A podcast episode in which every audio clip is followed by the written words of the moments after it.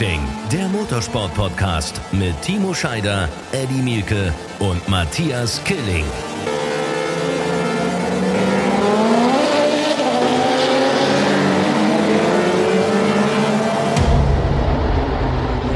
Der Motorsport-Podcast. Euch allen ein herzliches Willkommen zu unserer neuen Folge. Und diese Folge hat es in sich, denn wir sind zum einen live mit unserem Podcast auf Instagram. Also die Aufzeichnung, die ihr jetzt gerade euch anhört, war gestern, vorgestern oder war auch immer, auf jeden Fall am Dienstagabend live bei Instagram.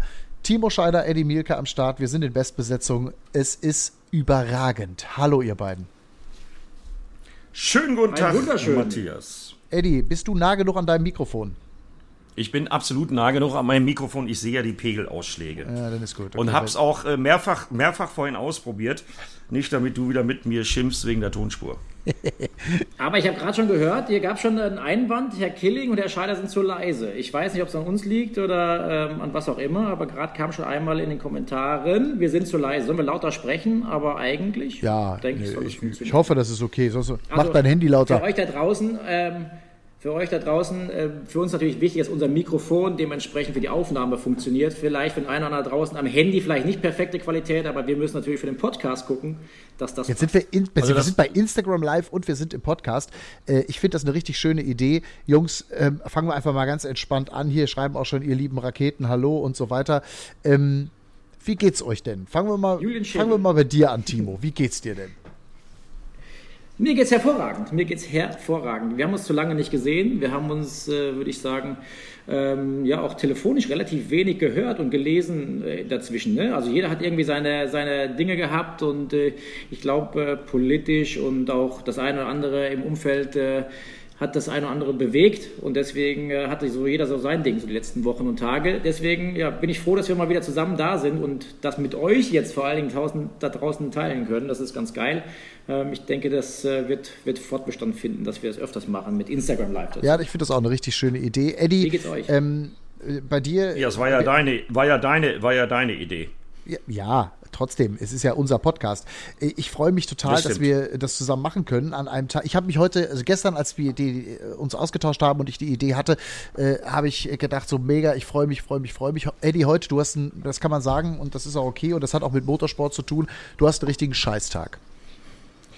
Absolut, weil äh, ich gerade aus dem Skiurlaub gekommen und mal abgesehen davon, äh, dass man sich ja sowieso die ganze Zeit Gedanken macht, äh, was kann man überhaupt an äh, lustigen, positiven äh, Meldungen verbreiten. Was darf man posten? Darf man Urlaubsfotos posten in Zeiten äh, des Corona-Kriegs und äh, des Coronas und des Ukraine-Kriegs? Äh, das wollen wir ja nicht vergessen, dass das äh, eine sehr, sehr harte Zeit für ganz, ganz viele Menschen ist. Ja, und dann mache ich heute Morgen meinen Rechner an und lese äh, eine Schlagzeile und ich habe wirklich äh, komplett äh, zerstört vorm Computer gesessen weil ich es nicht glauben wollte, weil ähm, Chris Pfeiffer, hm, ein Mann, äh, mit dem ich sehr, sehr viel erlebt habe äh, in Sachen Stuntriding, äh, BMW Pitlane Park und, und, und. Äh, Timo hat ihn durch mich auch mal kennengelernt auf dem Race for Kids. Ich glaube 2009 war es in Friedrichshafen. Ich weiß es gar nicht mehr genau. Ja, nicht normal, ne? Ja, also wir haben mittlerweile wir haben, wir haben, mehrfach. Wir, wir haben viel erlebt miteinander. Ja, und äh, Chris Pfeiffer hat sich am vergangenen Wochenende das Leben genommen. Und ähm, dann hast äh, du mich ja auch direkt kontaktiert und gefragt, wollen wir trotzdem den Podcast aufnehmen? Und äh, ich habe mich dann entschlossen, gerade um da auch mal kurz drüber zu reden äh, und die Leute darauf aufmerksam zu machen, dass Depression eine echte Scheißkrankheit ist, äh, gerade für Sportler, gerade für Menschen, äh, die so im Mittelpunkt stehen und standen, wie Chris Pfeiffer. Mich hat das fatal an Robert Enke erinnert.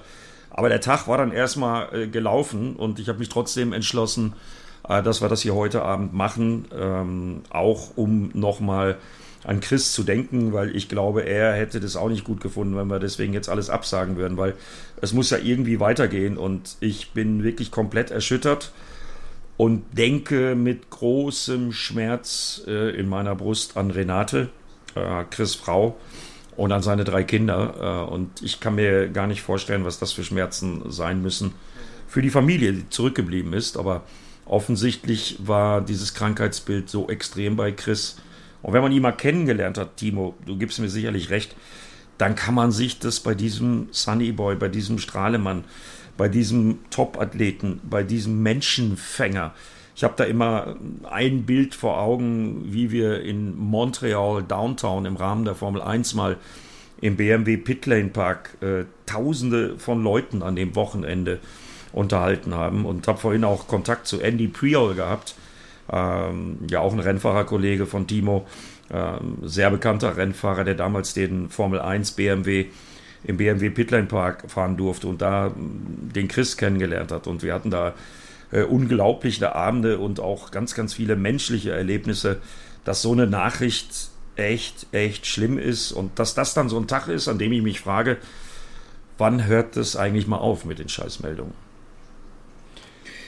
Ja, ist hart. Ähm, ist auf jeden Fall ein schwieriger Tag. Auf der einen Seite, auf der anderen Seite, das Leben muss trotzdem weitergehen und ähm, trotzdem müssen wir die, die Möglichkeit nutzen, ähm, auch sowas ansprechen zu können und äh, darauf aufmerksam zu machen, dass eben solche Dinge das Leben begleiten und begleiten müssen manchmal auch.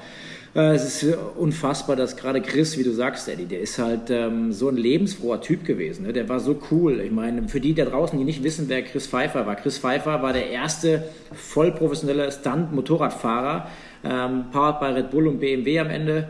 Ähm, der Typ hat die krankesten Dinge auf dem Motorrad gemacht. Mittlerweile gibt es ja viele Nachahmer für das ganze Thema, aber ich erinnere mich an, an, seine, an seine weltbekannten Stoppies, die er dann zu einer Person, die er aus dem Publikum geholt hat, dann gemacht hat und quasi symbolischen Kuss gegeben hat, irgendeiner Dame, die dann da war, oder seinen, seinen Frontflip, äh, Handstand Frontflip vom Motorrad runter. Das Motorrad steht dann auf dem Seitenständer danach.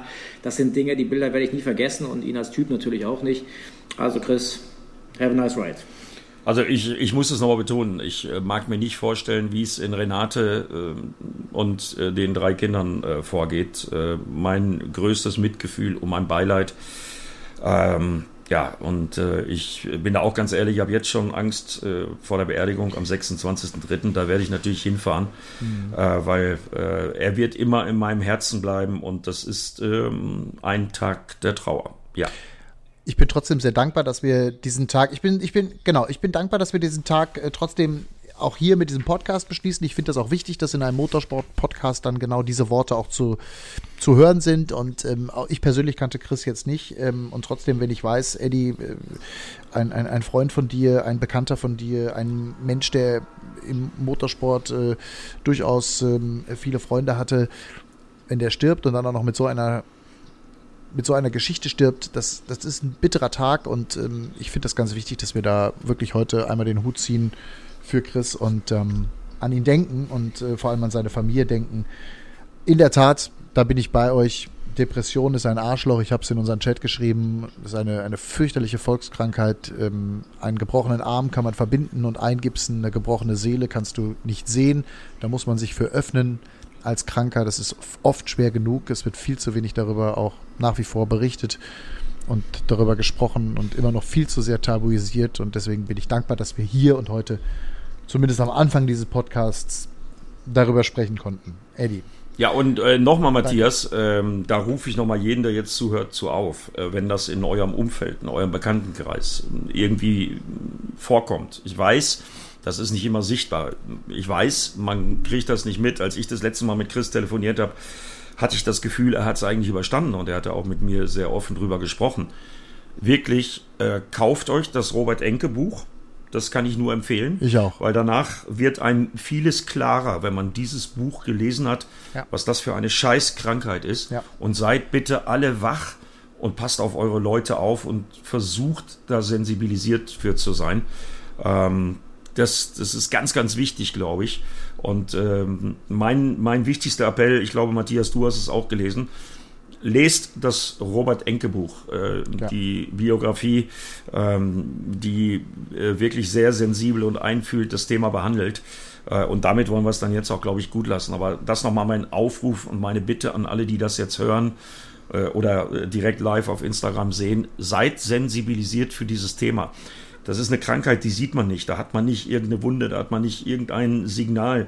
Ähm, das ist so heimtückisch, wie wir jetzt wieder äh, gesehen haben, dass man da wirklich aufpassen muss und sehr, sehr sensibilisiert sein muss.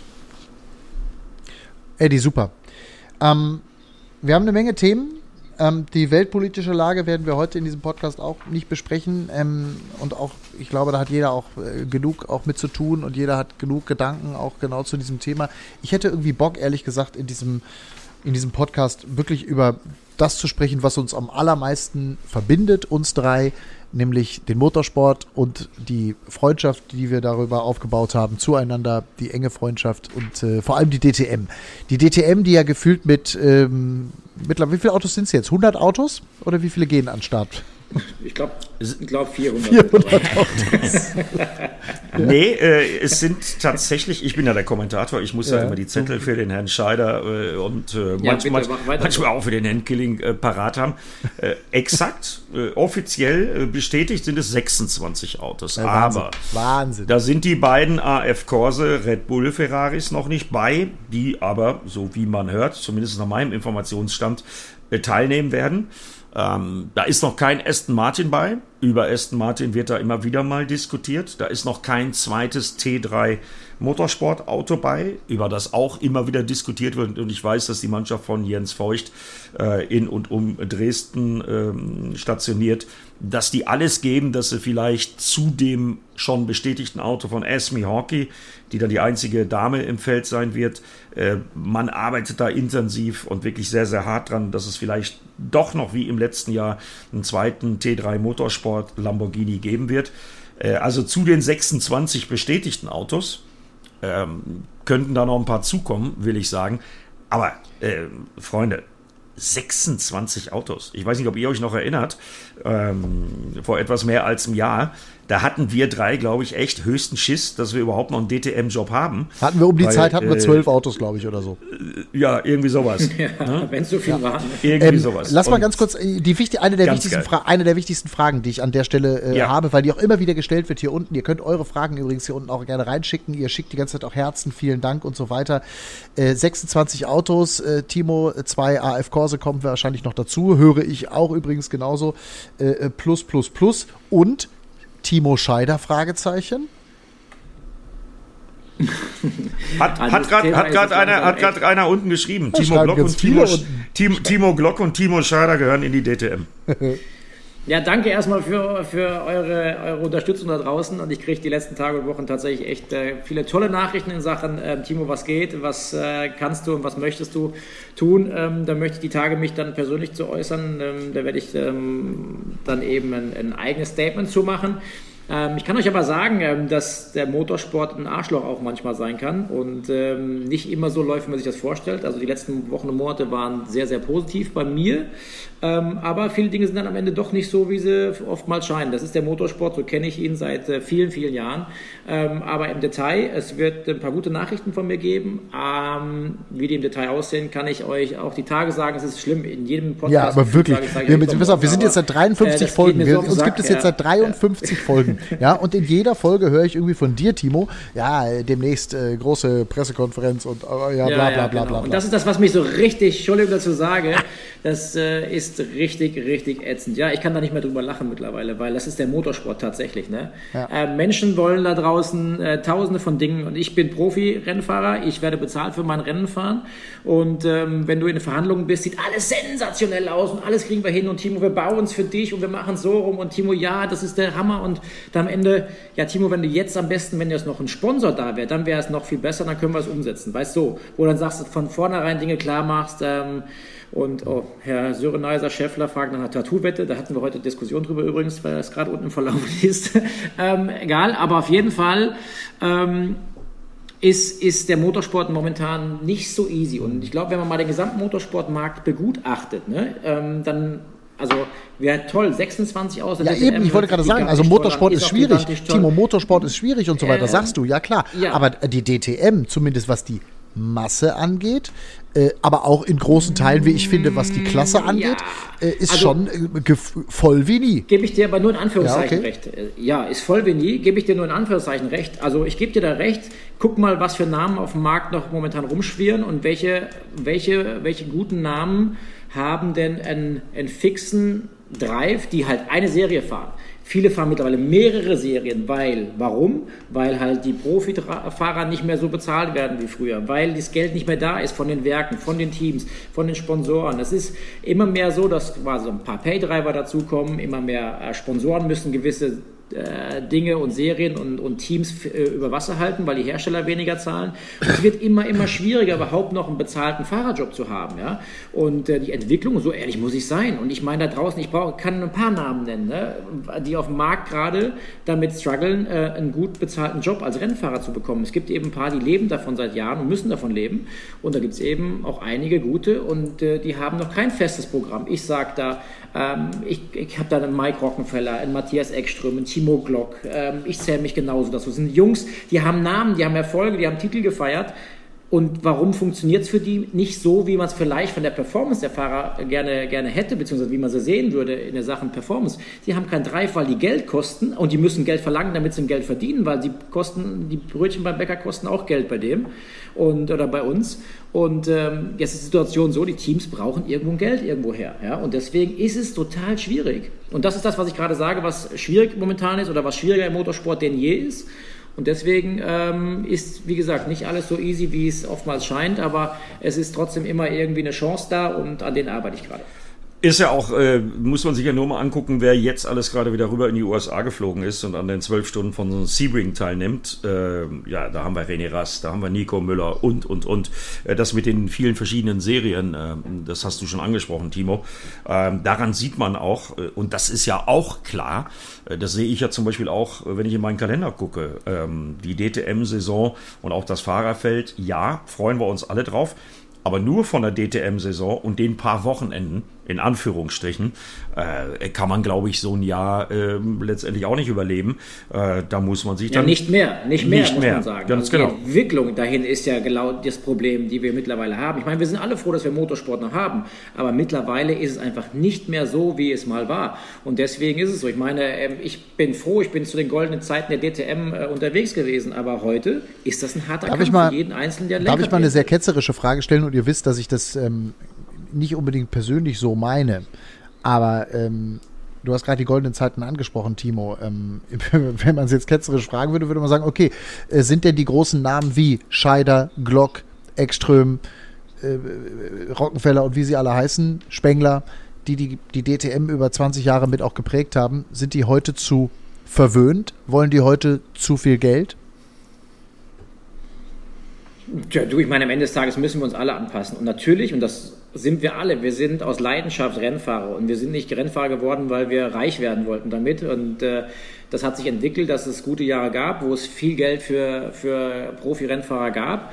Ähm, und äh, jetzt ist einfach so, dass man Kompromisse eingehen muss oder im besten Fall sogar einen Sponsor mitbringen muss. Und äh, da kann man, kann man sich dann die Frage stellen, wie weit bin ich bereit, einen Kompromiss einzugehen? Bin ich bereit für für, ich meine, viele da draußen werden jetzt sagen, oh, ähm, das ist viel Geld. Es gibt Leute da draußen, die bringen hunderte von tausend von Euros mit, um Rennen zu fahren. In der Formel 1 sogar Multimillionen, so mal ab Platz 10 aufwärts bringen die Jungs 15, 20 Millionen Sponsorbudgets mit, damit sie überhaupt fahren können. Äh, dass man mal aus Talent da hochkommt, da gibt es noch nicht mal mehr eine Handvoll Leute, die die Chance bekommen haben. Früher war es so, warst du Formel 3 Meister, bist du Formel 1 gefahren danach.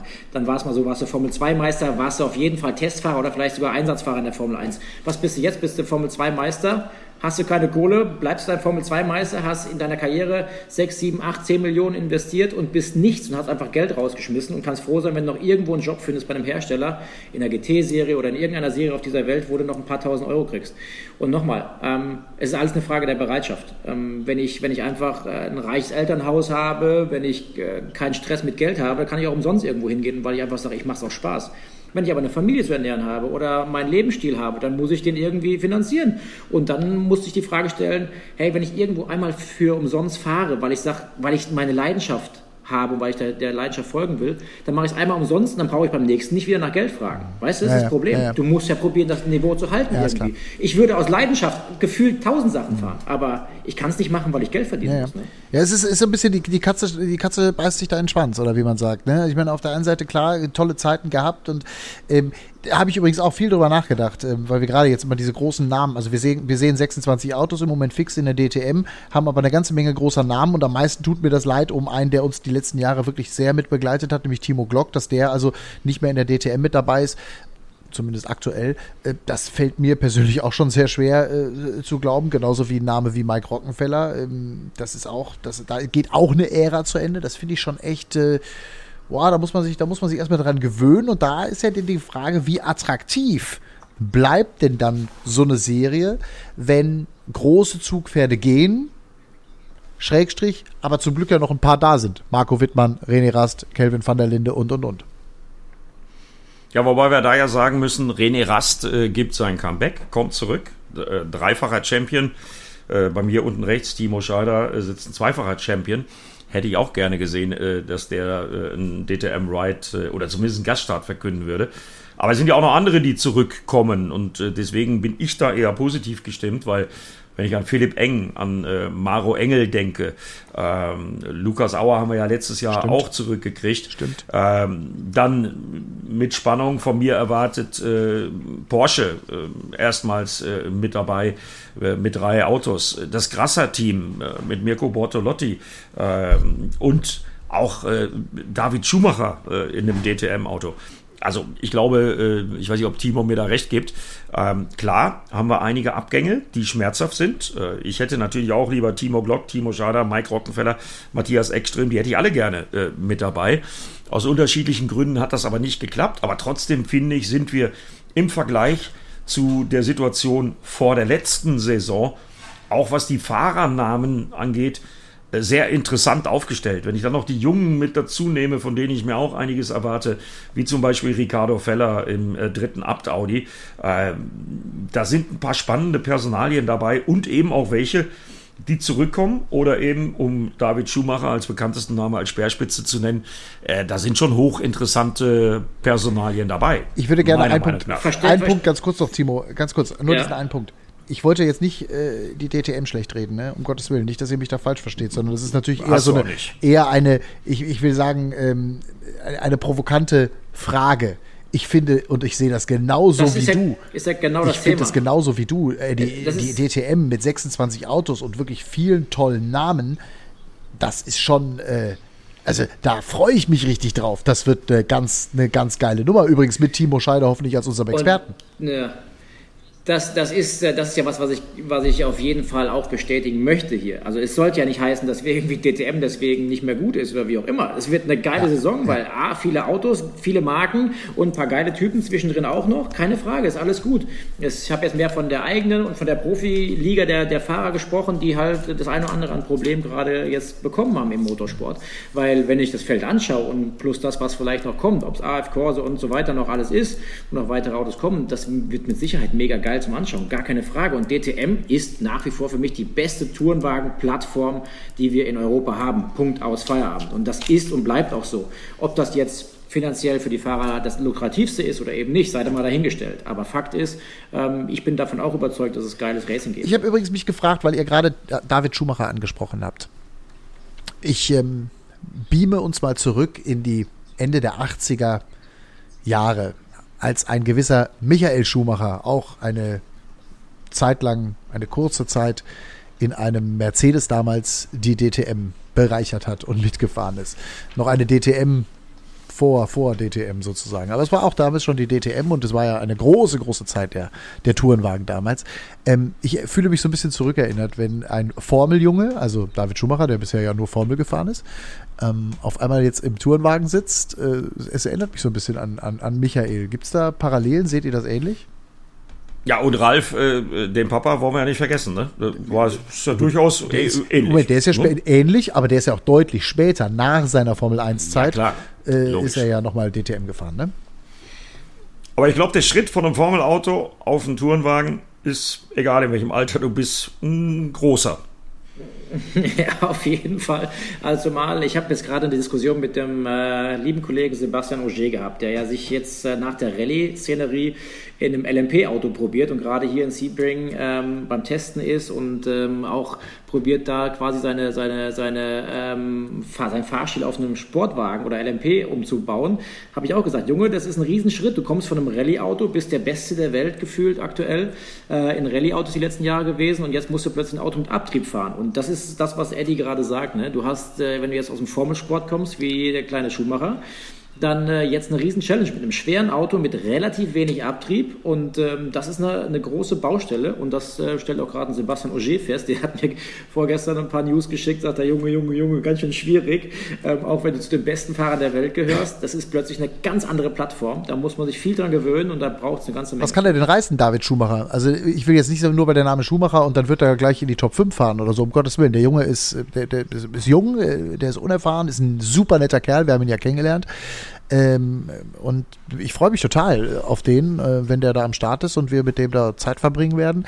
Aber ähm, der Fokus, und da müssen wir uns auch ein bisschen bremsen, glaube ich, der mediale Fokus gerade zu Beginn, der wird schon, der wird schon da sein. Ne? Und der Druck, der kommt dann dazu und alle erwarten etwas, großer Motorsportname und so.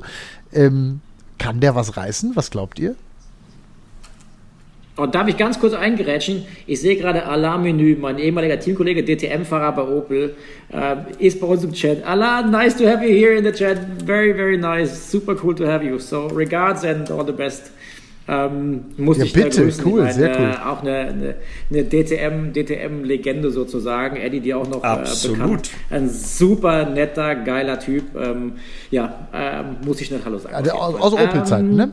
Ich, aus Opel-Zeiten, ganz genau. Ähm, und ein unglaublich toller Mensch. Ähm, David Schumacher wird es nicht einfach haben. Davon bin ich überzeugt. Vielleicht geht, ich meine, die Formel 3 wäre ja ganz gut, die er, die er da so ähm, hier und da gezeigt hat. Die Rennen auch oftmals mit, mit Schwierigkeiten. Ist ja nicht so alles easy cheesy von der Hand gelaufen. Aber es ist ja auch so, dass manche Fahrer sich in einem Formelauto oder eben in einem, in einem Tourenwagen wohler fühlen, in dem einen wie in dem anderen. Das gibt es auch. Ja. Es kann auch sein, dass das eine dir vielleicht nicht so gut liegt, das andere viel besser liegt. Das könnte sein, dass beim David zum Beispiel da jetzt der komplette Knopf aufgeht, weil man muss ja ehrlich sein, er hat ja jetzt da nicht die Welt niedergerissen in der Formel 3, er hat gute Ergebnisse zwischenzeitlich mitgebracht. Deswegen muss man ihm Zeit geben, sich zu entwickeln. Und äh, ich glaube, dass der David eine gute Chance hat, sich äh, ordentlich zu beweisen. Ob es äh, am Ende dann reicht, das wird man sehen. Ne? Das äh, ist natürlich wie immer in der DTM ein hartes Brot und wir reden gerade von 26 Autos und darunter sind einige GT-Experten. Naja, wir können, wir können ruhig 28 Autos sagen, weil ich glaube nicht, dass da an den beiden AF Corse Ferraris äh, noch irgendwas scheitert wird. Da stellt sich dann letztendlich nur die Frage, wen aus dem ja doch recht großen Red Bull äh, Förderkader nehmen sie bei AF Corse als Fahrer. Klar ist, Liam Lawson wird es nicht sein. Da gibt es zu viele Überschneidungen äh, mit der Formel 2, das ist auch völlig klar. Äh, aber ich wollte noch mal auf einen Punkt zurückkommen, weil wir gerade jetzt über David Schumacher gesprochen haben. Der war natürlich testen ähm, und hat dabei anscheinend überzeugt. Aber äh, wie hart das Geschäft ist, auch um das nochmal zu unterstreichen für die Rennfahrer, sieht man auch an einer Personalie, die ich persönlich sehr, sehr vermissen werde. Philipp Ellis. Ähm, der hat es endlich geschafft, sich in die DTM reinzuarbeiten. Äh, Timo, da dann auch wieder an dich äh, die Fachfrage, weil du bist aktiver Rennfahrer. Was hätte der denn noch alles an Leistungen anders machen sollen, als das, was er gemacht hat? Podestplätze eingefahren, äh, also die Performance war da. Ja, und zack, äh, fährt er jetzt überwiegend in den USA weil er anscheinend nicht genügend Sponsorgelder mitgebracht hat oder weil er nicht das Standing hat oder was weiß ich denn. Aber das ist so ein Beispiel für einen jungen Mann, der lange dafür gekämpft hat, in der DTM zu fahren. Dann performt er aus meiner Sicht so gut, wie man als DTM-Neuling performen kann. Ja, und dann ist er trotzdem draußen. Das ist doch scheiße. Ja. Das ist doch kacke. Und das ist genau die, genau die Scheiße, in Anführungszeichen, in der wir uns gerade befinden. Ähm, dass das Thema Leistung nicht mehr alleine dafür ausreicht, um irgendeinen Job zu bekommen. Ja. Ähm, wir alle sind grundsätzlich es gewohnt gewesen, Leistung ähm, bringt dich in die Position XY, in welchem Job auch immer. Aber die Leistung ähm, ist mit Sicherheit wichtig auf der einen Seite, aber nicht wichtig genug, um eben einen Drive zu behalten oder zu bekommen, weil am Ende des Tages ohne Kohle ne, fährst du nirgendwo hin, außer rund um Kirchturm vielleicht. Und das ist halt das Problem mittlerweile. Und das müssen die Teams finanzieren. Die Teams denen sind ja auch die Hände gebunden. Die wollen vielleicht auch lieber den einen wie den anderen Fahrer, aber müssen den Fahrer nehmen, der halt das Geld da mitbringt. Oder der Sponsor, der sagt, ich möchte den Fahrer bei dir im Team sehen. Und wenn du aufs Geld angewiesen bist, hast du keine Das Wahl. ist genau der Punkt. Und das, ich finde auch, Eddie, super, dass du das ansprichst, weil es vielleicht eine der krassesten Personalien aus Leistungssicht, wo es nicht gereicht hat im vergangenen Jahr, eben das, das, das Ticket weiter zu lösen. Ähm, und überhaupt auch diese, finde ich sowieso interessant, diese ganze Tauscherei, die wir da erlebt haben. Das wird sicherlich für den mhm. Fachmann deutlich einfacher zu erklären sein, als es dem Fan zu erklären ist, dass auch Maximilian Götz beispielsweise Meister wird und das Team wechselt und so weiter.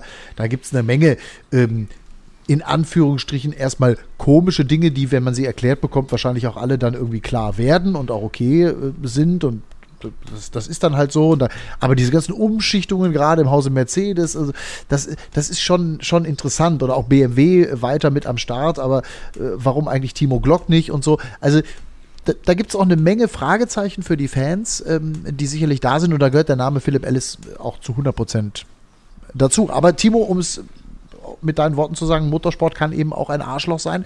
Und äh, das, äh, ja, ich will jetzt kein Phrasenschwein bedienen, aber das Geld regiert eben nun mal leider eben die Motorsportwelt mehr denn je in einer schwierigen Zeit und dann fallen eben auch solche tollen Leute wie Philipp Ellis hinten rüber. So schlimm, so schade, so beschissen das ist. Ja, die Caroline äh, hat gerade unten geschrieben, auch ein Fan, den ich gut kenne. Schöne Grüße nach Emden, glaube ich. Äh, it's all about the money. Ja, ich glaube, das trifft mehr denn je zu, denn äh, ihr wisst, ich habe ja auch noch mit anderen Rennserien zu tun und bin an anderen Rennserien interessiert. Äh, wenn ich jetzt zum Beispiel nur ans 24 Stunden denke, aber wenn ich mir jetzt allein zum Beispiel, weil da hatten wir ja schon ein Saisonrennen, die MotoGP-Weltmeisterschaft angucke und da mal die Klassen Moto 3 und Moto 2 nehme, äh, ja, da ist es in beiden Kategorien so, dass man das wirklich so auf 50 Prozent des Feldes jeweils, äh, und da reden wir dann auch über 15 Fahrer, festmachen kann, dass die wirklich Kohle mitbringen müssen. Also entweder ja. müssen die reiche Eltern haben oder irgendeinen gigantischen Sponsor im Hintergrund haben. Äh, da geht's nicht darum, dass die die schnellsten auf der Rennstrecke sind, sondern da geht's erstmal darum, Team XY durchzufinanzieren mit der Sponsorenkohle von einem, der dann vielleicht noch nicht mal, ich sage nur Mazepin, äh, WM-Niveau hat äh, und dann da trotzdem fährt. Und andere gucken in die Röhre und sitzen zu Hause. Und was das angeht, äh, Timo kennt da die Personalien ja auch noch viel besser als ich, da werden wir in diesem Jahr im DTM-Feld ja auch ein paar interessante Geschichten erzählen zu haben. Wenn ich zum Beispiel an Maro Engel denke, der ja auch schon, äh, ich glaube, jetzt das dritte Mal in die DTM kommt, aber sich als Fahrer unglaublich weiterentwickelt hat. Äh, und der brennt natürlich. Der hat es irgendwie geschafft, da reinzukommen. Und der hat auch das Niveau, denke ich, äh, wenn ich mich dran zurückerinnere, wie er in den letzten Jahren beim 24-Stunden-Rennen im Qualifying performt hat. Da müsste er dieses Sprintformat in der DTM eigentlich auch gut drauf haben. Oder um dieses Fass nochmal aufzumachen. Ich habe das ja, weil wir ihn alle ein bisschen ins Herz geschlossen haben, äh, beim Overtaker, bei Esteban Muth über den Winter auch ganz gut mitbekommen. Was das für ein Gezitter und für ein Eiertanz war, bis der letztendlich ein Auto hatte.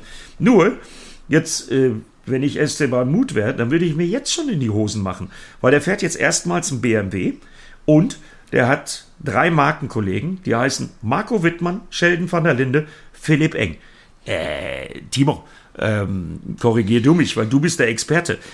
Das ist entweder so eine Situation, wo der sich wirklich als ultimativer Overtaker beweisen kann, aber eigentlich muss der doch die Hosen voll haben, weil der kann gegen diese drei anderen Markenkollegen, der kann doch nur auf die Fresse kriegen. Das geht doch gar nicht anders. Naja, ich möchte nicht sagen, dass er nur auf die Fresse kriegen kann, aber natürlich ist jetzt Showtime. Ne? Ich meine, jetzt äh, wird äh, die Wahrheit ans Licht kommen. Ähm, wie gut ist er wirklich? Wie schnell kann er sich adaptieren an den BMW? Wie gut wird er unterstützt? Wie gut ist sein Team um ihn rum? Ähm, aber am Ende des Tages, wenn du an dich glaubst, und das sind die Jungs, die da fahren, die glauben alle an sich selber, ähm, dann musst du diese Eier haben und musst auch da rausgehen und sagen, ey, whatever comes, ich äh, probiere euch zu schlagen. Und das macht er jetzt und die Chance hat er bekommen. Da bin ich froh drum, weil ich mag ihn und ähm, Ihr wisst, den Overtaker-Titel hat er von mir bekommen, weil ich so begeistert von seiner Art des Überholens war. Ähm, wenn er sich durchsetzen kann, wäre super cool. Ich hätte große Freude an, an Esteban, wenn er, wenn er da Ellbogen zeigen kann und sich beweisen kann. Ich habe. Ähm, aber es wird nicht. nicht ich habe aber irgendwie das Gefühl bei Esteban Mut, dass das geht. Ich habe das Gefühl, dass er das kann. Und ich sage auch warum. Erstens, weil er es uns gezeigt hat. Das ist das eine, darüber habt ihr gesprochen. Er hat es übrigens bis zu einem bestimmten Punkt, ich erinnere vor allem an das Rennen letztes Jahr in Zolder gezeigt. Danach wurde es dünner. Und das sage ich voller Respekt. Ja. Ähm, und in Zolder wurde ja dieser Name Overtaker auch geboren. Aber das Zweite, warum ich glaube, äh, dass er auch eine sehr realistische Chance hat, BMW ist in diesem Jahr eine riesige Wundertüte. Denn es kommt der neue M4. Und das, die Badewanne hat ausgedient, der M6 ist weg. Es ist für alle ein mehr oder weniger neues Auto. Ich freue mich da unfassbar. Das Auto, der sieht ja so geil aus. Also dieser, der sieht so gut aus. Also wirklich überragend. Ist mal, ich, ich rede jetzt als, ihr wisst, ich bin der Romantiker hier in der Runde. Ne, Design und so. Er sieht wirklich geil aus. Und ich fahre ein Audi übrigens privat. Ähm, ich wollte gerade sagen, was ist los mit dir? Fährst du, fährst, ja, also ehrlich. Ja, ne, aber, Hast du gerade einen neuen Vertrag Nein, nein, nein, nein, nein. ich finde, null. null. Ich finde, der sieht einfach gut aus. So, Fakt ist eins, er ist für alle vier. Ja, drei große Namen, zwei ganz große Namen und mit Philipp Eng auch mittlerweile ein erfahrener. Der war übrigens Rookie in unserem ersten Jahr, 2018, ihr erinnert euch. Ja, ähm, Letztes Jahr war er nicht am Start. Auch schon DTM-Sieger. Auch schon DTM-Sieger. DTM-Rennen schon gewonnen, in der Tat. Äh, trotzdem, es ist für alle vier neu. Insofern hat Esteban Mut da echt ganz gute Chancen, zumindest auf einer ähnlichen Ebene wie die anderen in die Saison reinzurutschen. Oder sehe ich das falsch? Das ist ja erstmal das Wichtige. Ne? Ja, ja, das, er muss natürlich jetzt erstmal jetzt intern beweisen, das ist A und O. Um überhaupt ein Standing zu bekommen, muss er sich gegen seine Teamkollegen durchsetzen. Ja? Ähm, ich habe gerade äh, Mr. Söreneiser gesehen, ja. ähm, die Firma Scheffler aus Marketingabteilung ist auch dabei. Schön, dass übrigens solche Firmen wie Scheffler seit so vielen Jahren, gerade BMW, Marco Wittmann, äh, so supporten und unterstützt. Hast du, einen, hast du einen Vertrag, hast du einen Vertrag unterschrieben oder was ist los mit dir? Äh, ja, ja, genau. Nee, nee, nee, nee. Sören und ich, wir haben eine, eine Tattoo-Wette äh, genau, nee, laufen, wollte ich sagen. Ich auch. Ich meine, die sorgen ja sogar dafür, dass solche Idioten wie wir beide, Matthias und nee, Eddie Mielke, äh, im M2, also in meinem Fall schon. Die haben für dich, sie haben auf dich gesetzt, mein Freund. Ja. Und so. das war. Jetzt machen, wir, jetzt machen wir eine Wunder, jetzt machen wir eine Wunder ein auf. Strategischer Nein. Fehler, hey. Sören. Schleimer schreibt er. Kannst du das vorstellen? Übrigens, Scheffler finde ich total scheiße. Steht Nein, aber wir sind, wir, wir sind, Sören, uns, wir sind Sören, uns auch einig. Sören, nächstes Jahr werde ich äh, im M2 mein Comeback feiern und ich bitte dann um entsprechende Unterstützung. Ja, da reden wir dann nochmal drüber. So. Ich wollte übrigens eins sagen, damit wir das BMW-Thema jetzt noch mal ein bisschen, bisschen verfeinern. Das Bis Auto ist länger als der M6. Ja, stimmt. Ja, das ist, das ist das eine, aber sie haben auch noch nichts gezeigt. Weil alle Rennen, wo sie bis jetzt teilgenommen haben oder wo sie gefahren sind, war bis dato noch kein Erfolg. Also da muss erstmal noch mal was kommen. Ne? Also ähm, das Auto sieht toll aus und die, die Infos von den Fahrern war auch tatsächlich sehr gut, muss ich sagen. Ich bin ja mit einigen in Kontakt. Die gesagt, das Auto fährt sich super. Ähm, ist aber nicht aber schnell gewesen bisher. Es muss auch schnell sein, ne? So, bisher war es nicht schnell. Also jetzt am Wochenende ist Sebring. Ich bin gespannt, ähm, was dabei rauskommt. Also so langsam ähm, müssen die Herren ein bisschen nervös werden, weil wenn das wieder nicht so wird bei BMW wie die letzten Jahre, dann äh, wird es langsam schwierig. Und Chefs tauschen, Chefs tauschen brauchen haben, sie auch nicht mehr. Haben sie jetzt auch alles durchgetauscht, ne? Zur Genüge, ja klar. Ja. Haben sich äh, stimmt, auf, ja auf Balance of Performance rausgeredet bei ihren Auftritten bisher in den USA und so. Aber Fakt ist, äh, rein genau. Ergebnistechnisch haben sie auf die Mütze gekriegt. So. Punkt ja. aus. Ne? Und, aber okay, ist ein neues, äh, junges Auto. Ich wollte das nur noch mal sagen, weil Timo hat ja diesen Begriff Badewanne für den M6 auch geprägt. So, und das impliziert ja so ein bisschen, dass da jetzt ein wesentlich schlankeres, schmaleres, kürzeres, wendigeres Auto kommt. Aber Fakt ist, dass der neue M4 GT3 äh, länger ist und ich glaube auch einen längeren Radstand hat als der alte M6. Ja. Das ist so. Ja, ja, ja, also ja, so aber, aber zart und schmal ist er nicht. Er sieht aber er sieht besser aus. Sieht, übrigens hier, Sören, Sören von Scheffler hat gerade geschrieben, er, er, fragt für mich im M2-Kampf äh, ein Rennen an. Sören, ich nehme mich beim Wort. Aber das ist jetzt so übrigens, Nebenbaustelle. Ja, aber, aber ist ein Schleimer, wollte ich nur was? sagen. Ey, aber Sören Matthias. ist ein Schleimer, wollte ich sagen. Matthias, du hast ja gesagt, wird es wieder Mieke gegen Killing geben? Ja, aber in einer anderen Sportart. ähm, Hallenheimer finde ich ganz gut. Ja, ich auch. Also ich, Oder schnell, ey, schnell, sorry, sorry, wenn die Fans das sehen wollen, also ich bin dabei. Ja. Ja, du hast ja, ich wollte es ja gerade aufgreifen. Können wir gerne machen. Du hast ja gerade gesagt, dass du erst 2023 wieder Rennen fahren willst. Was habe ich äh, gesagt? Ich Wovon redest dann, du? Ja, Wieso? hast du gesagt. Wieso das du hast gesagt, du hast gesagt nächstes, du hast gesagt nächstes Jahr. Ja, also 2023. Jahr. Jetzt, das ist so, ja, ja, das ist so ein Humor, das ist so ein Humor, den hat mein Schwiegervater auch. Ja, aber gut, okay. Ja, ja. ich nagel dich fest. Ich habe übrigens einen Exklusivvertrag abgeschlossen äh, letzte Woche, äh, noch nicht äh, wirklich mit? schriftlich, mit der Rennstrecke in Meppen. Äh, ja, jetzt werdet ihr lachen. Meppen, Meppen liegt im Emsland und da gibt es tatsächlich eine wunderbare, äh, über zwei Kilometer lange Rennstrecke. Da werde ich ab sofort immer, wann ich will, trainieren können. Also äh, die Digga, Vorherrschaft von Killing du wackelt. Kannst, du kannst so weil viel ich, trainieren. Weil ich habe ich hab viel willst. Zeit. Wirklich, aber du kannst so viel ja. trainieren, so viel, so viel kannst du gar nicht trainieren, um das aufzuholen. Aber äh, egal. Die Fans ja, möchten dieses Rennen sehen. Recht. Die Fans möchten das Rennen sehen. Carolina schreibt gerade naja, hier. Nee, nee, wir machen das. das. Wir machen das.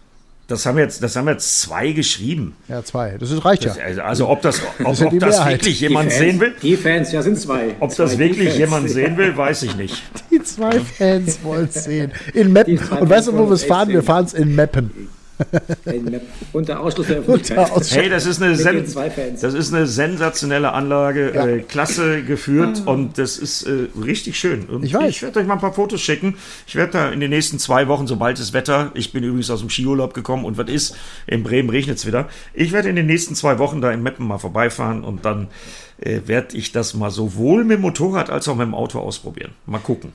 Das wäre ja mein neue, neuer Vorschlag gewesen, weil der Herr Mettes kommt ja auch vom Motocross-Motorrad, der kennt sich ja mit dem Motorrad gut aus, der Eddie fährt auch viel Motorrad, vielleicht sollten wir aufs Motorrad gehen. Vielleicht ist das dann eine Chance, um Herrn Mielke da ein bisschen ähm, in den Vorteil zu bringen. Ja. Ich weiß es nicht. Ja, Ich auch nicht. Aber das tut weh, Jungs. Wenn, in eurem Alter, wenn man da auf die Schnauze fällt, das tut weh. Und das in eurem Alter. Machen im Fall der Fälle. Vielleicht lass mal. In eurem Alter. Das tut, das, das, das, tut übrigens auch in deinem Alter weh. Eddie, Eddie was, was anderes. Ja, feierst du nicht, Eddie, feierst du nicht dieses Jahr, feierst du nicht dieses Jahr ähm, einen runden Geburtstag? Ich habe einen runden Geburtstag und zwar bald schon. Ich habe mich aber aufgrund der ähm, Corona-Situation und auch aufgrund der Tatsache, dass wir hier ganz in der Nähe, ähm, nämlich ich glaube 650 Kilometer von Berlin, einen Krieg haben, äh, mit dem ich nie in meinem Leben gerechnet hätte, dass sowas nochmal äh, in Europa, mitten in Europa äh, passiert, äh, entschieden, dass ich den definitiv nicht an meinem Geburtstag feiern werde, sondern wenn, dann werde ich den Gibt etwas später. Oh. Ja, doch. Den kann man den aussetzen einfach so. Ja, also den Geburtstag kann man nicht aussetzen, aber die Feier kann ich aussetzen. Also weil ja. äh, mir ist nicht nach äh, einer großen äh, Geburtstagsfeier, und du kannst es ruhig sagen, Matthias, ich werde 60 im April. Nee, Thomas Arnold. Ich fühle mich wie neun. Thomas Arnold, ein ganz toller Kollege, mit dem ich ganz viel bei der Formel E arbeite. Herzliche Grüße, er schreibt es ja. gerade völlig zurecht hier. Eddie wird 40. Ja, ja, schön wär's, Thomas. Äh, nee, aber äh, das sind die Gründe, warum ich mich dazu entschlossen habe, ja, ich weil ich könnte so eine richtig äh, schöne äh, Geburtstagsfeier zu meinem 60., wie ich sie mir vorstellen würde, könnte ich anhand der Rahmenbedingungen jetzt nicht ausrichten und nicht feiern. Wann ist also, das? Wann hast du und deswegen habe ich mich. Wann ist das? Äh, das? Ich hätte jetzt gedacht, dass du das weißt. Nee, also ich, ich habe es äh, stehen in meinem Kalender, aber du kannst es ja jetzt mal sagen. Ich kann auch nachgucken. Ja, ja. Ich bin der letzte Widertag. Also 19.04. 19.04. Stimmt, jetzt genau wie 29. hätte ich gedacht. Nee, 19.04. Wie stimmt, das habe ich wie mein äh, ja. wie mein äh, Trauzeuge, wie Täschchen. Grüße. Ja, ja, ja. Stimmt. Der stimmt, doch am 19.04. 19.04. Ja, Wahnsinn. Mein engster Freund aus dem Keller. Außerdem, Kurze Grüße an Corinna. Corinna, ich sehe, Entschuldigung, redet ihr weiter. Ich grüße nur mal ein paar liebe Fans aus dem, aus dem Timo Scheider Race Ich würde so gerne noch, ich würde so gerne noch mal über, ähm, ich würde so gerne noch mal über Motorsport reden, ähm, weil also die DTM. Unbedingt. Die DTM natürlich. Ach echt? Was ist mit dir los? Völlig falsch hier. Ja. Hau raus, was Übrigens, jetzt, Eddie, jetzt hast du es gerade angesprochen. Ne? Ich will, du hast völlig, völlig recht. Ähm, dieser, dieser, dieser Krieg vor unserer Haustür, äh, das, mich, mich macht das auch immer völlig fertig. Und jedes Mal, wenn wir hier in so einem Podcast jetzt auch sind, oder ich weiß nicht, wie euch das geht da draußen, du, du sitzt irgendwo im Kreis von Freunden, Bekannten. Ich stelle mir diese Frage häufiger. Ist Lachen in dieser Zeit eigentlich erlaubt oder ist Lachen sogar ganz, ganz wichtig, dass wir das tun, weil unsere Seelen ja irgendwie alle Kranken, wobei es von uns niemandem schlecht geht. Da gibt es tausend Menschen da draußen, denen geht es gerade viel, viel, viel schlechter. Ihr wisst, was ich meine. Millionen Menschen. Ähm, ja, ich will es nur einmal gerne ansprechen hier an dieser Stelle. Wir sitzen hier, blödeln rum. Ist sowas okay? ich, ich glaube, ich, ich, ich glaube, dass das wichtig ist, dass es Events gibt, äh, dass es Sportereignisse gibt, dass es hoffentlich bald wieder Rennsport gibt äh, und dass wir darüber berichten. Und ich glaube, dass das wichtig ist, äh, um den Menschen, ja, und wenn es ein Schmunzler ist, äh, ein Lachen aufs Gesicht zu zaubern. Ich glaube, das ist wichtig, dass auch wir mit unserem Job, mit unseren Sendungen auf Run Racing für Ablenkung äh, sorgen. Äh, ich glaube, das ist wichtiger denn je, weil irgendwie das habe ich auch eingangs ähm, gesagt, äh, anhand äh, des Todes von äh, Chris Pfeiffer, des äh, tragischen ähm, Selbstmords von Chris Pfeiffer. Äh, das ist trotzdem wichtig, weil das Leben muss irgendwie weitergehen. Und ich bin mir relativ sicher, dass Eve Scher, die guckt gerade tatsächlich auf Lombok Mandalika Circuit, das nächstes Wochenende MotoGP zu. Äh, ich glaube mir auch, dass mir auch die Servus TV-Kollegen recht geben werden, die dann ab Freitag wieder über die MotoGP aus äh, Indonesien berichten. Äh, das muss irgendwie weitergehen. Das hilft ja jetzt nichts, wenn wir alles einstellen. Äh, das können wir auch nicht, das wollen wir auch nicht. Und das darf vor allen Dingen auch nicht sein. Also deswegen, ich habe euch das ja auch eingangs schon erzählt.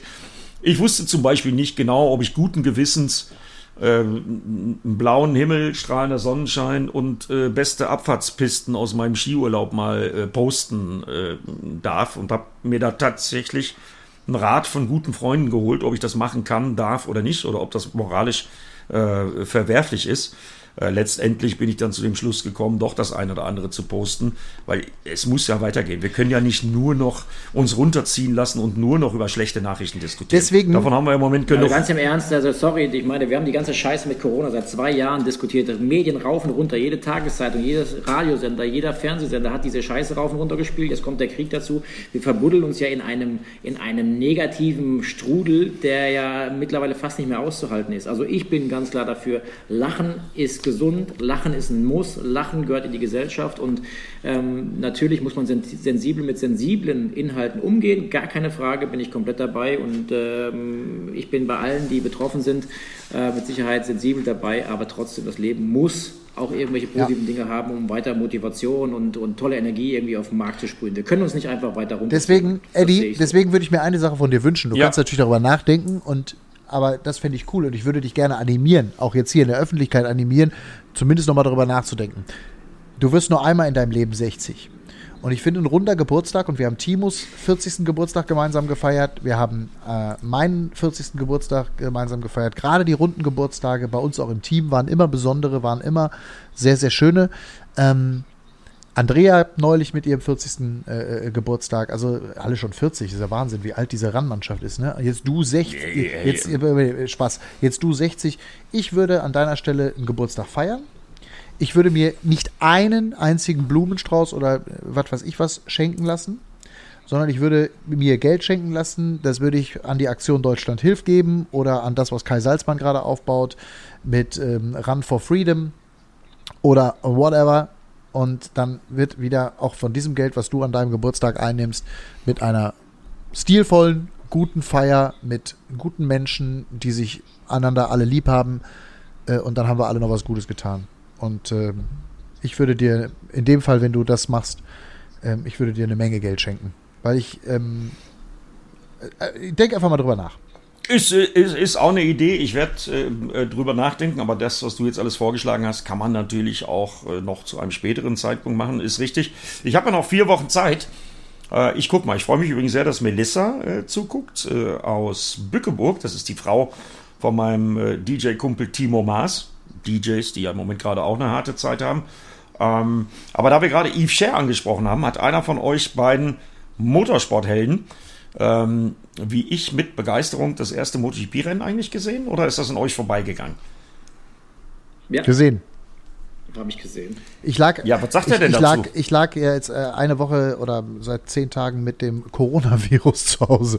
Ich habe ich hab so ziemlich alle, ich habe so ziemlich alles gesehen, äh, was man sehen konnte. Aber dir geht's gut. Ja, ja, ja, sieht man doch, oder? Mir geht's, mir geht's gut. Ich bin ja, seit ja. heute wieder frei. Alles gut. So, Enea Bastianini im zweiten Motor. Jetzt kommt, aber jetzt kommt wieder genau das gleiche wieder. Was? Jetzt haben wir wieder eine emotionale Nummer, wieder jemand gestorben und wieder. Jetzt weißt du, so zieht es uns wieder. Nein, nein, nein, nein, nein. Ich wollte jetzt nur, ich wollte jetzt nicht über Fausto Gresini reden, sondern ich wollte nur über Enea Bastianini reden. Den ihr beiden Hafensänger, den ihr beiden Hafensänger übrigens auch schon erlebt habt. Ihr wart nämlich schon mal mit ihm im gleichen Lokal an einem Abend essen. Äh, Wisst ihr wo und wann? Warte mal. Ähm ja, bin ich mal gespannt, ob ihr beiden Pfeifen da drauf kommt. Misano? Das kann ja nur. Ja, klar, kann, kann ja, nur, Misano, Misano, kann ja nur Misano sein. sein. Bei, bei dem Verrückten mit dem Motorrad an der Wand. Ja. Wie heißt er? Pa, pa, pa das ist richtig, ja, genau. Matthias. Paolo. Heißt der? Ja, überleg mal. Genau. Wie heißt der nochmal? Paolo. Der muss ja da gewesen sein, oder? Ja, ja natürlich. Hat er dabei, das, das, war, das, das war nämlich, das war nämlich sein, einer seiner ersten Sponsoren, unsere Lieblingspizzeria im Misano Adriatico bei Paolino. Paolino! ja. Tatsächlich, richtig, genau.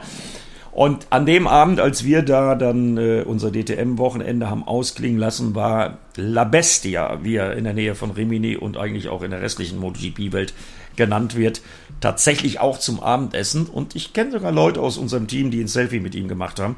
Ich weiß nicht, weil ich kenne ihn schon länger. Aber der Bursche fährt das zweite Jahr MotoGP, fährt die alte Ducati äh, aus dem Vorjahr. Also nicht das aktuelle Werksmotorrad wie Luca Marini, wie äh, natürlich äh, Jack Miller und wie auch Pecco Bagnaia, sondern das alte, bewährte Material in einem Privatteam, was harte Zeiten erlebt hat, nicht nur durch den Tod von Fausto Resini, und dann gewinnt er das erste Saisonrennen. Ja, wie geil ist das denn? Ja, war mega. Also ich hatte Gänsehaut von die letzten fünf Runden waren so brutal, immer wieder die Einblendung seiner Frau ähm, dann äh, in der Box und äh, dann die ganze restliche Ducati-Truppe, die ja eher äh, frustrierend quasi mit ihren Werksmotorrädern sozusagen mit dem aktuellen Material abgeschnitten haben, wo ja eigentlich jeder gesagt hat, das sind Favoriten.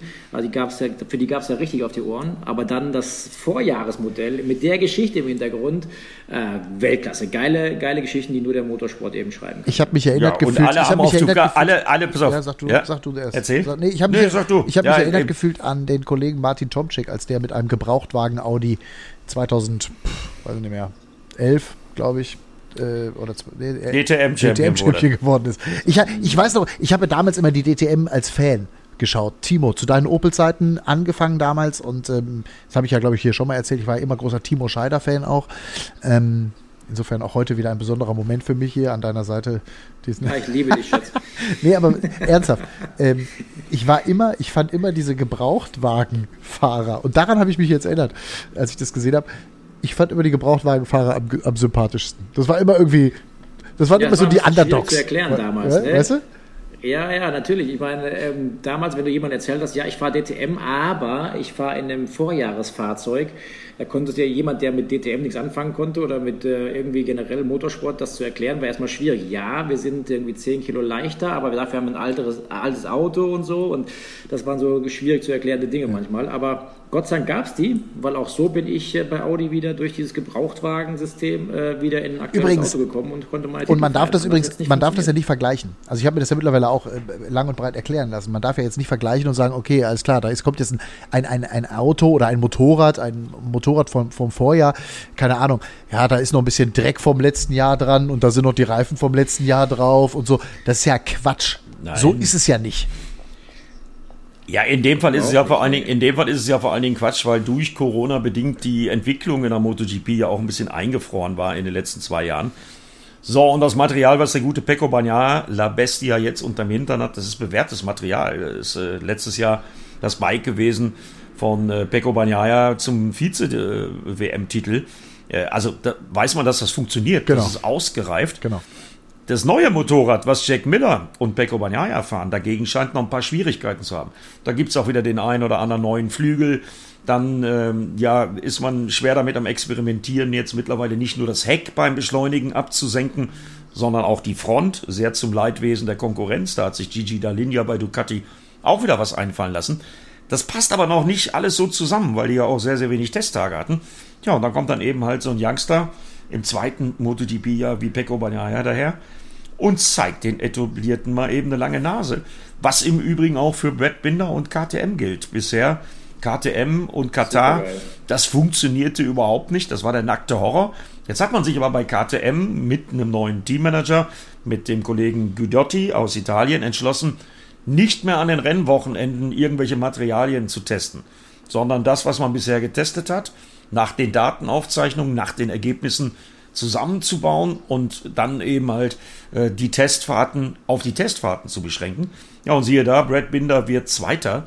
Äh, also insgesamt äh, echt ein Podest, ja, mit dem man so nicht unbedingt rechnen konnte, würde ich mal vorsichtig sagen.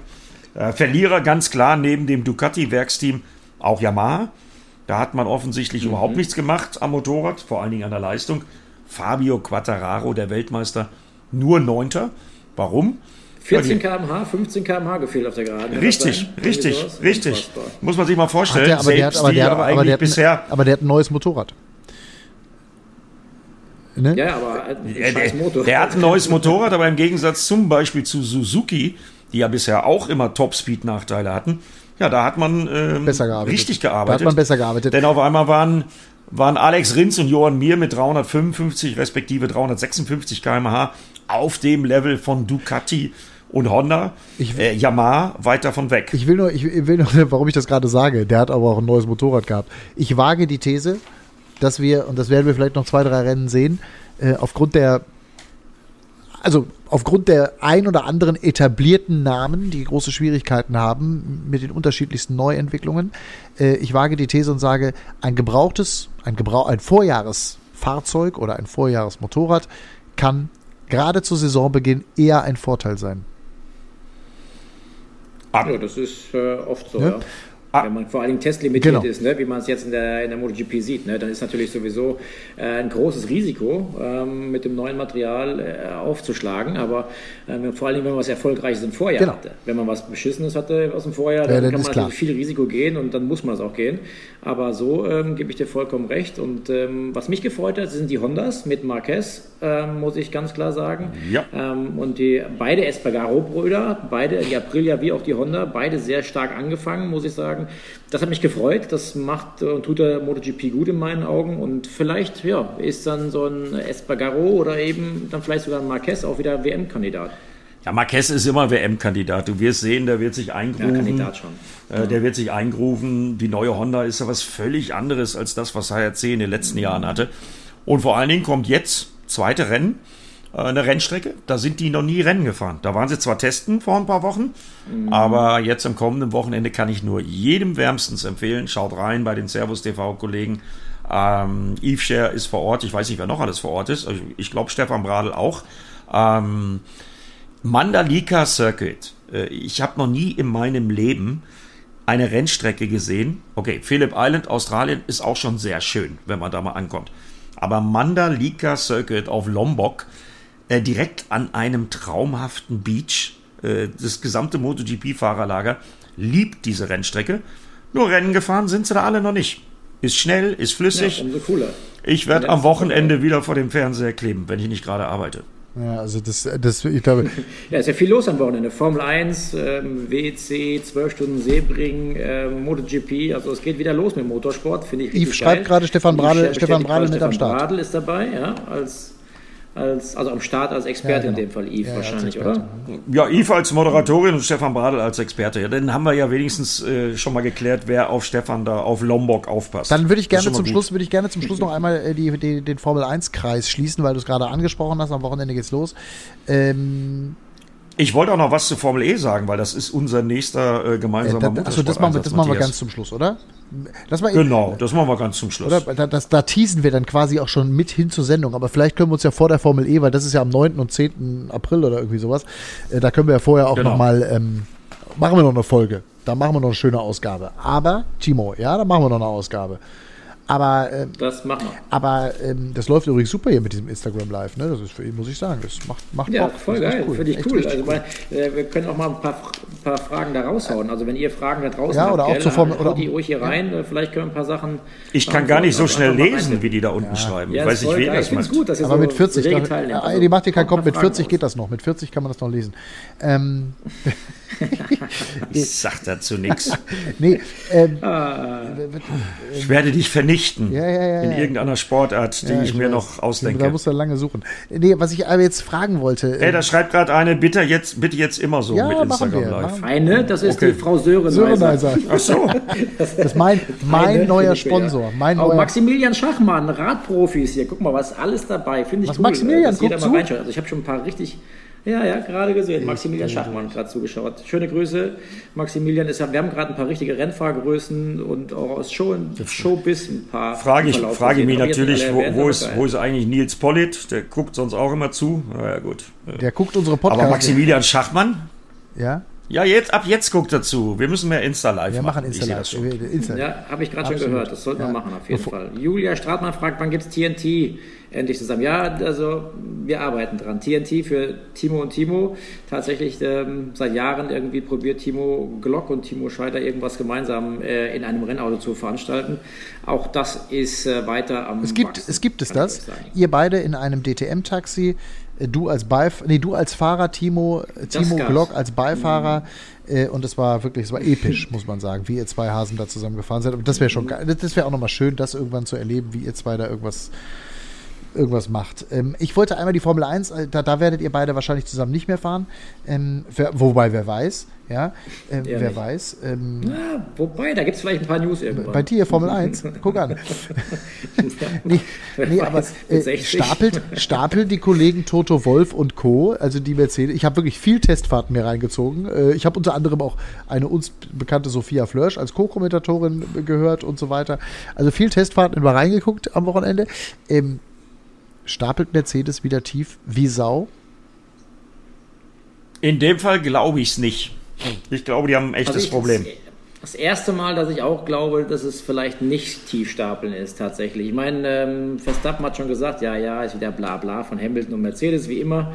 Ähm, aber irgendwie habe ich das Gefühl, dass tatsächlich der Red Bull ähm, eben auch der Ferrari die stärkste Ferrari über, also das ist ja übrigens nach Jahren gefühlt nach Jahrzehnten. Ja. Ferrari, ich weiß, habt ihr schon Drive to Survive, die vom letzten Jahr geguckt?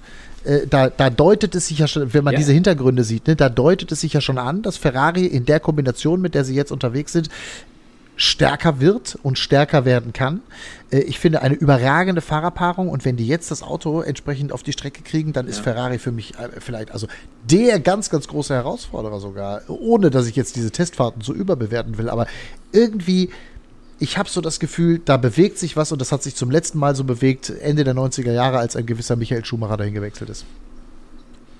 Ja, der ja das ganze ja, Team erstmal, der ja erstmal das ja. ganze Team umgekrempelt hat. Und vielleicht haben sie ja jetzt die richtigen Schritte ergriffen bei Ferrari, auch vielleicht in Erinnerung an Michael Schumacher, was der damals mit Jean Todt zusammen alles umgestellt hat in der Struktur des Teams. Und ich meine, okay, das weiß ich auch. Schön heißt nicht immer schnell in Sachen Rennautos. Aber wenn man sich einfach nur mal so die Optik anguckt, also das ist schon ziemlich radikal, was sie da bei Ferrari gemacht haben. Also da kann man nicht mal von Evolution sprechen, sondern das ist schon ein bisschen Revolution. Revolution. Ja, ja. Rein, rein optisch, rein optisch das Auto. So, Total. und wenn das jetzt auch noch so funktioniert, wie es aussieht, dann sind die schnell. Und über die Fahrerpaarung brauchen wir nicht reden. Die sind sowieso schnell. Ja, ein Wahnsinn. Ja, also ich habe jetzt ähm, ja, bei mir in Schweden ähm, tatsächlich einen aus der Familie der Fahrer aus dem Umfeld von Ferrari gehabt. Und, ja, kannst äh, ruhig sagen, kannst ruhig sagen, ja, wer. Ja, ja, also die Familie Leclerc ähm, war bei uns in Schweden und äh, ist beim Driften gewesen. Und äh, ich habe so ein paar News bekommen, die positiv sind, aber es gibt auch einige Unstimmigkeiten im System von Ferrari, die noch nicht klar sind und wo es tatsächlich noch ein bisschen Bauchweh gibt. Ähm, aber das kennen wir von den Italienern ja schon seit vielen Jahren bei Ferrari, dass da gewisse Dinge für den einen so, für den anderen so laufen müssen. Und äh, ich bin gespannt, wie es entwickelt, weil die Infos, die ich bekommen habe, die sind schon so, puh. Ähm, ich aktuell Außenstehender weiß nicht, ob das lösbar ist so schnell, aber ähm, ich würde es ihnen wünschen, weil sie es verdient haben und ähm, ich würde mir nichts mehr wünschen als als einen erfolgreichen Ferrari mal wieder, weil es einfach für die Formel 1 Geschichte geil wäre. Warum sagst du, Absolut. warum sagst du, Timo, äh, warum sagst du gerade als aktuell Außenstehender? Äh, bist du bald ein Innenstehender? Ja, Außenstehender. Bist du bald, weil aktuell bedeutet ja, dass du bald ein Innenstehender bist bei Ferrari oder was? Wie darf ich das deuten? Nein, falsche, falsche Wortwahl. Also Außenstehender, weil ich ja nur der Betrachter von außen des ganzen Systems bin, aber Freunde intern. Aber du, kenne, ne? du, du, du, du merkst, merkst also du, du musst aufpassen, was du sagst, ja? Ja, es tut Freund. mir leid. Ich bin ja immer noch nicht der Medienexperte, deswegen habe ich euch zwei Karussellfahrer, ja. Also von daher bin ich froh, wenn ihr auf mich aufpasst. Wir kriegen wir kriegen, wir kriegen es heute nicht aus dem raus. Und im Übrigen, äh, Karussellfahrer immer noch besser als Karussellbremser. Ja, hundertprozentig. Ja, deswegen, das ist ja, ihr seid ja Level Freunde, 2 Freunde, Freunde, der nächste Part geht rückwärts, wärts, wärts, wärts, wärts, wärts. Kommen Sie näher, kommen Sie ran, hier ist genauso teuer wie nebenan. Übrigens, ja, ja, ja, äh, übrigens eine Freundin von mir, eine Freundin von mir ist am Autoscooter groß geworden, kein Scheiß. Die Eltern waren Schausteller, sind Schausteller äh, und die hat äh, Autoscooter. Die hat ihr ganzes Leben lang am heute erfolgreiche Schauspielerin und äh, ganz tolle Frau, medial sehr erfolgreich und so. Aber die ist Schaustellerin. So und die hat mir den Spruch beigebracht und das finde ich so überragend. Achtung, Freunde, näher kommen, auf geht's, aber nicht so heftig, sonst platzen die Gummis. Und das hat sie ihr ganzes Leben lang auf dem Autoscooter erzählt. Ich finde es nach wie vor gut. Tja. Ich finde es nach wie vor gut. Herrlich. Aber das nur am Rande. Übrigens, das, das, das, das, pass auf, äh, das, das, das Gute an der Formel 1 ist ja, äh, da gibt es ja diesen alten und die Engländer haben ja immer so die, die geilsten äh, Rennsportsprüche. Äh, when the flag drops, the bullshit stops. Und das sind ja nur noch ein paar Tage. Wochenende Formel 1, da werden wir dann mehr wissen. Und äh, ja, da müssen wir wirklich uns mal einen Zeitplan machen. Ne? Ja, das Gute ist ja, das Mo Moto MotoGP ist in Indonesien. Wenn ich das jetzt von der Zeitverschiebung so richtig im Kopf habe, ähm, kollidiert das jetzt nicht unbedingt. Nee, was ist ein Bahrain? Aber der Sonntag, Bahrain der, der, der, ähm, Sonntag, der Sonntag ist schon mal verplant. Bahrain ist, was ist das? Drei Stunden oder so, würde ich sagen. Ja, ja, und Indonesien ist irgendwie Sechs. wieder früh, was für früh, was für Frühaufsteher. Sechs, sieben Stunden, ja, ja, ja. Das ist, das, das da, die sind, die kommen sich nicht in die Quere. Das glaube ich auch nicht. Ähm, nee, aber ähm, also Jetzt mal eben ganz kurz am Ende noch. Äh, wir sind bei einer Stunde vier Minuten. Mein Computer zeigt mir gerade an, Speicherplatz verbleiben für die Aufnahme eine Stunde fünf, ja, 30 Minuten. Dann haben wir nicht mehr so viel. Ich wollte, äh, ich, ich wollte jetzt von Timo äh, wissen, Timo, hast du ähm, Formel E geguckt? Hatten, wir hatten schon zwei Aufschläge. Echt, war Formel E auch schon dieses Jahr? Sackgesicht. Ja, war schon. Ey. Puh. Äh, nee, Formel E habe ich nichts am Hut. Leute, Porsche, Porsche, ich finde, das ist bisher die Geschichte dieser Formel E-Saison. Porsche und der Doppelsieg von Mexiko. Das ist also äh, mehr Steine, mehr Felgen, mehr Autoreifen, die davon den Herzen der ganzen Mechaniker, der Crew, all den Menschen, die rund um dieses tolle Team Porsche arbeiten, äh, nochmal, ich fahre ein Audi, ja, ähm, die, das ist. Das ändert sich ja bald, wenn du so weitermachst. das ist so geil gewesen. Das ist so geil gewesen. Ich habe wirklich, ich habe vor der Glotze gesessen und ich war selber auch nicht dabei, weil ich eine andere Produktion hatte. Ich habe mich so gefreut. Das war Eddie und wie du es kommentiert hast, ich darf das sagen, ich ziehe den Hut hier an dieser Stelle, ja, ganz groß. Ha, habe ich schon, habe hab ich schon vergessen. Nee, ganz groß. Das war, das war Motorsportgeschichte, was wir da gesehen haben. Ja, da, äh, völlig richtig, aber man könnte ja auch sagen, weil Timo kennt ja da auch eine behandelnde Person. Äh, ich könnte ja auch sagen, äh, okay, das hört weil man jetzt Florian. nicht, das hört man jetzt nicht ganz so, das hört man jetzt nicht ganz so gerne. Ähm, liebe Grüße nach Ingolstadt. danke, ich rede jetzt mal so als Porsche-Vertreter, danke für den Ausstieg aus der Formel E, den ich immer noch nicht begreife, des Hauses Audi. Äh, ja, dadurch äh, wurde dann Florian Modlinger frei. Und kaum ist Florian Modlinger bei Porsche, äh, da klappt's dann. Übrigens. Und da kommt dann gleich nochmal ein Dopp Doppelsieg bei raus. Und ich glaube im Übrigen an solche Dinge, dass Typen, die klar strukturiert sind, dass Typen, die einen Plan haben, dass Typen, die Erfahrung haben, dass Typen, die mit den Fahrern umgehen können, ein Team strukturieren können und dass das was mit dem Erfolg zu tun hat. An sowas glaube ich einfach. Und Alex, äh, Zufall kann es nicht sein. Florian Modlinger hat bei Porsche im Gegensatz zum Rennen in Saudi-Arabien, haben sie ja noch einmal umgestellt und er ist der starke Mann. Alles, was, glaube ich, Sport- und taktiktechnisch in diesem Team entschieden wird, geht ab sofort oder in Mexiko schon und in Zukunft. Man möge mich bei Porsche berichtigen. Ich weiß, Viktoria Wohlrab, Pascal Zurlinden, die haben vorhin hier zugeguckt, vielleicht sind sie noch mit dabei. Ähm, geht jetzt über den Namen Motlinger. Also der hat alle Macht auch. Ja, der ist Projektleiter, ist, ist doch logisch. Ja, aber er ist nochmal aufgestiegen. Zwischen, zwischen ähm, Saudi-Arabien und Mexiko äh, ist er nochmal quasi nochmal mehr hochgehoben worden. Und das ist ja alle äh, sportliche Macht an Florian Modlinger, äh, zu Recht übrigens, zu Recht. Und dann dieses Ergebnis äh, mit zwei deutschen Fahrern auf 1 und 2. Ich habe mich so gefreut. auch für Pascal Wehrlein, der ja im letzten Jahr den Sieg in Mexiko, ausgerechnet in Mexiko, aberkannt bekommen hat. Immer noch aus meiner Sicht aus unerklärlichen Gründen, aber andere Geschichte. Jetzt hat er das Ding gewonnen. Das war schon toll. Ja, und war wir ja ich habe ja Florian, Entschuldigung, Florian Modlinger live miterlebt als, als Techniker bei Abt damals und äh, bei Audi und ähm, dann über die Jahre gesehen, auch bei der Extreme E jetzt äh, von meiner Seite oft äh, gesehen und intensiv gesprochen, noch gar nicht vor allzu langer Zeit beim Finale der Extreme E hat er mir eben über diesen Wechsel schon vorab erzählt. Also ich wusste schon relativ lange, dass er das machen wird. Ähm, aber es gab eben auch noch andere Angebote. Also dieses, diese die Position Florian Modlinger im Motorsport als technischer Leiter, als, als jemand, der Ahnung vom Motorsport hat, ist sehr, sehr hoch angesehen, weil ich weiß, er hatte Weltklasse ich weiß es auch. aus der Formel 1. Ich weiß es auch. ich weiß es auch. Ja. Und ähm, dass er aber, ja. dass er sich auch für dieses Projekt Porsche entschieden hat, das zeigt ja mhm. auch, ähm, auch seine Klarheit auch seine, auch seine Vision, auch sein, seine. Aber ich muss eins dazu sagen, ich meine, er hat es natürlich eben aus dem Herzen auch entschieden. Ne? Ich meine, er hat auch ganz klar zu mir gesagt, Timo, wenn ich diese andere Entscheidung treffe, Richtung Formel 1, dann ist mein Privatleben, genau. Familie, kann genau. ich vergessen. So. Ja? Das meine ich ja mit Weitsicht. Diese Entscheidung muss man verstehen. Das meine ich auch mit Weitsicht, die er hat. Und das ist, äh, ja, genau. Total ja. gut. Mhm, definitiv. Also äh, Chapeau vor der Entscheidung und äh, Glückwunsch Porsche, da habt ihr euch einen richtig guten Und man kann nur hoffen, ich. und man kann nur hoffen, dass Porsche im Gegensatz, also Eddie und ich bin ja zu 100% bei dir, wenn ich den Auftakt der Formel E-Saison dieses Jahres bisher sehe, ich kann absolut nicht nachvollziehen, absolut nicht nachvollziehen, warum Audi da ausgestiegen ist. Äh, vor allem mit den ganzen Problemen, die man jetzt so hört, rund um das Dakar und äh, ähm, ich meine, jetzt kommt ja, ja das LBH-Projekt ja auch, guck dir mal, guck dir mal, LBH-Problem und so weiter, ne? was, was sie alle haben. Ja, aber guck dir mal die Entscheidung, äh, äh, ernsthaft, guck dir mal jetzt die Entscheidung und auch die Bekanntgabe zum Thema äh, des Le Mans-Projekts an. Eben. Äh, also sorry, genau. da fasse ich mich doch auch ja, an, da fasse ich, da fass ich mich doch auch an den Kopf. Wir wissen es alle nicht, wir stecken nicht. nicht. drin, aber irgendwas, irgendwas stimmt da wohl nicht. Weiß einer mehr? Also ich meine, irgendwas stimmt da nicht. Du weißt mehr, Timo? Ich gehofft, dass ich, dass ich, nein, nein, ich frage euch, ob ihr mehr wisst. Weil nee, leider nicht. Ich weiß tatsächlich auch nicht nee. mehr. Ähm, hier, Robert Seiwert lacht sich gerade kaputt. Der hat nämlich einen schönen Artikel auch darüber geschrieben, äh, habe ich gelesen. Ähm, sehr intensiv, aber auch keine, keine klare Aussage. Robert, vielleicht weißt du es, wenn du hier gerade zuguckst, ein bisschen mehr. Schreib es gerne in unsere Kommentare rein, was denn der Grund für den aktuellen Stillstand oder die Pause für die nächsten zwei, drei Monate ist.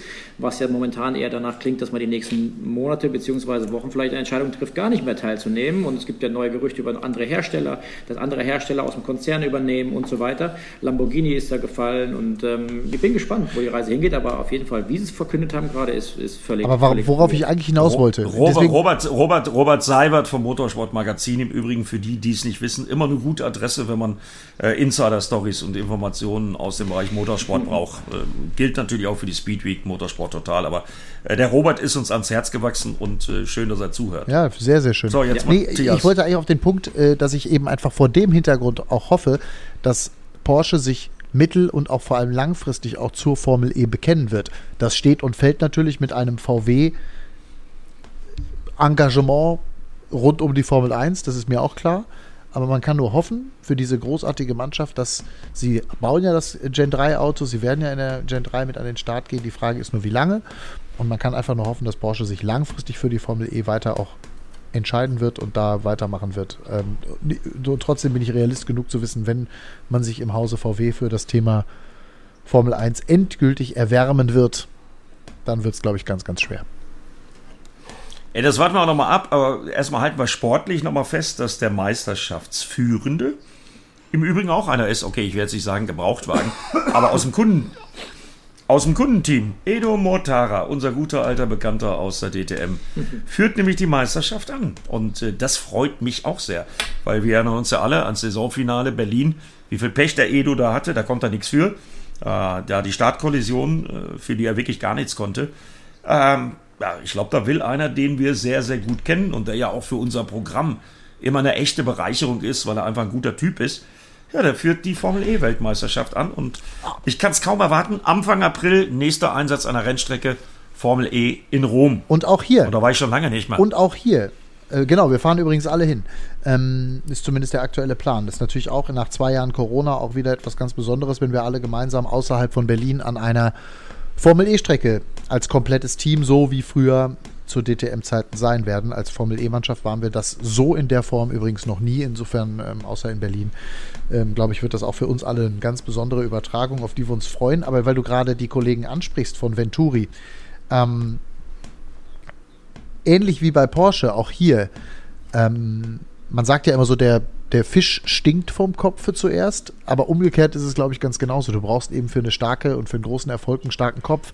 Und bei Venturi haben sie mit Susi Wolf einen starken Kopf, die übrigens es jetzt auf eine brutal gute Art und Weise als Team Principal gemacht hat, nämlich sich in den Hintergrund zurückgezogen hat und Jerome de Ambrosio, einem erfahrenen Formel 1-Piloten, der seit äh, Formel E-Piloten, äh, der äh, seit Beginn der Formel E mit am Start war, äh, unglaublich netter, sympathischer Kerl. Ich habe ihn selber in Saudi-Arabien vom Mikrofon gehabt. Diese ganze Venturi-Mannschaft äh, mit Edu, mit, mit Susi, eben Jerome da stimmt das auch. Von vorne bis hinten. Du hast das Gefühl, da ist vom ersten bis zum letzten, äh, äh, also bis sozusagen bis zum kleinsten Mechanikerpraktikanten bis hin zur obersten Geschäftsführung.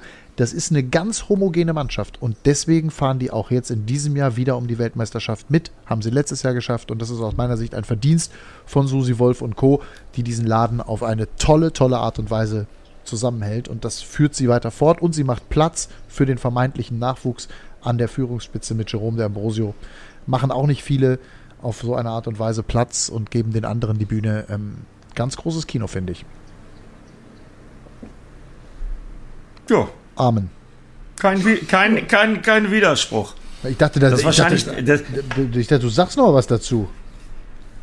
Nee, ich gebe dir recht einfach. Boah.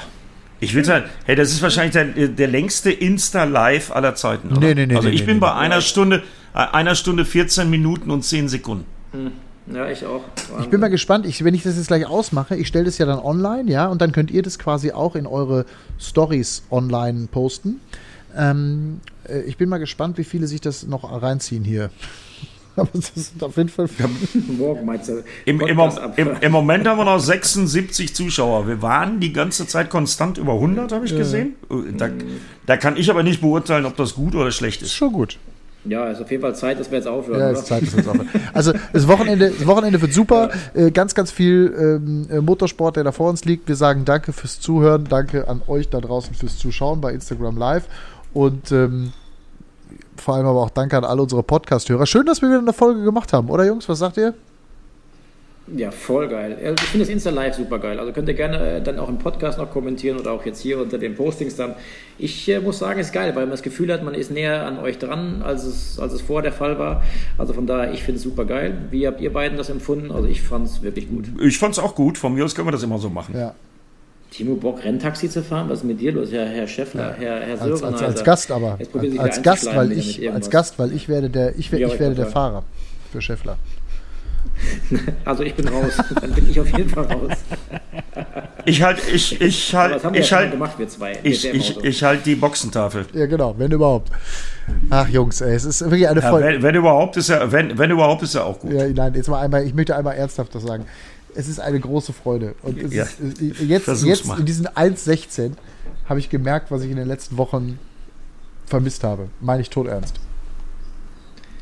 Ja, ich ja, auch. Das geht mir genauso. So, Vielen wir Dank schalten, pass auf, wir, wir schalten uns jetzt, wir, wir machen jetzt hier Schluss.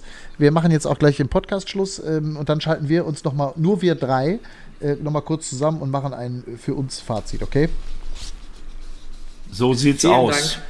Eine Stunde 16. Ihr habt doch einen Knall. Ja, Gruß in die Gemeinde. Hat Spaß gemacht. Hat Spaß gemacht gehabt. Muss jetzt mal dringend, ich muss jetzt mal dringend meinen Aftersun auftragen. Ja, machen wir den Aftersun. Ja, ja. Ich sag nochmal Danke an alle, ähm, auch jetzt in unserem Podcast. Ganz wichtig, dass der Podcast weiter wächst. Dafür brauchen wir euch. Also bitte einen Screenshot machen irgendwie, was weiß ich, von Apple oder Spotify oder wo auch immer ihr das Ding hört, einen Screenshot machen, posten, verlinken, das hilft uns sehr. Fünf Sterne helfen auch mehr als einer. Das ist das alte Spiel und ähm, wir danken euch einfach dafür, wenn wir gemeinsam auch mit euch dann in diese neue Saison starten und wir werden das jetzt wieder öfter machen. Wir hatten so einen kleinen Winterschlaf, das wissen wir auch, aber wir wollen es wieder öfter machen, da freuen wir uns drauf. Ja? Danke fürs Zuhören. Genau, so machen wir das. Tschüss. Tschüss. Ciao. Schöne Grüße. Run Racing, der Motorsport-Podcast mit Timo Scheider, Eddie Mielke und Matthias Killing.